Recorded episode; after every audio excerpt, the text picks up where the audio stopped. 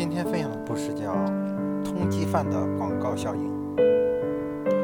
莫尔斯经营着一家保险柜商店，地处人流繁华的纽约闹市区。商店的橱窗里张贴着性感美女的巨幅照片，店内的墙壁上也是些大牌美女明星的生活照。店员也都是二十多岁的青春靓丽的女孩，可是前来购买保险柜的。莫尔斯很郁闷，随手拿起柜台上的一张当日的《纽约时报》看了起来。突然，报上头条一个巨大的铜蓝标题吸引了他的眼球：“我市布鲁伦大街又发生一起入室盗窃案。”旁边还有一幅嫌疑犯罪嫌疑人的照片。莫尔斯突然感觉到灵光一闪，他找到营销的办法。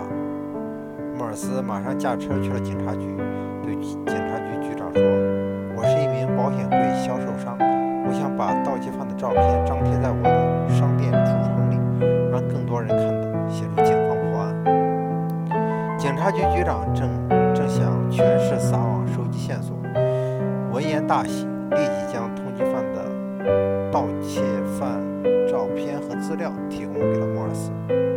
第二天，莫尔斯就将美女照片撤下，换上这些盗窃犯的照片，旁边还附上了醒目的文字，描述了盗窃犯高超的盗窃盗窃技术和经过。这一招果然产生了奇效。莫尔斯的商店门前每天都有成百上千的行人来橱窗前和店内驻足驻足观看。很多人从照片和文字文字中了解到了骇人听闻的盗窃案件之后，防范于未然之心顿生，立即进商店购买了保险柜。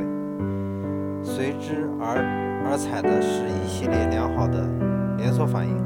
市民们在看到橱窗里盗窃犯的照片后，纷纷将有关情况向警察局报举报，几起盗窃的案陆续告破。警方公开表彰了莫尔斯莫尔斯的功绩。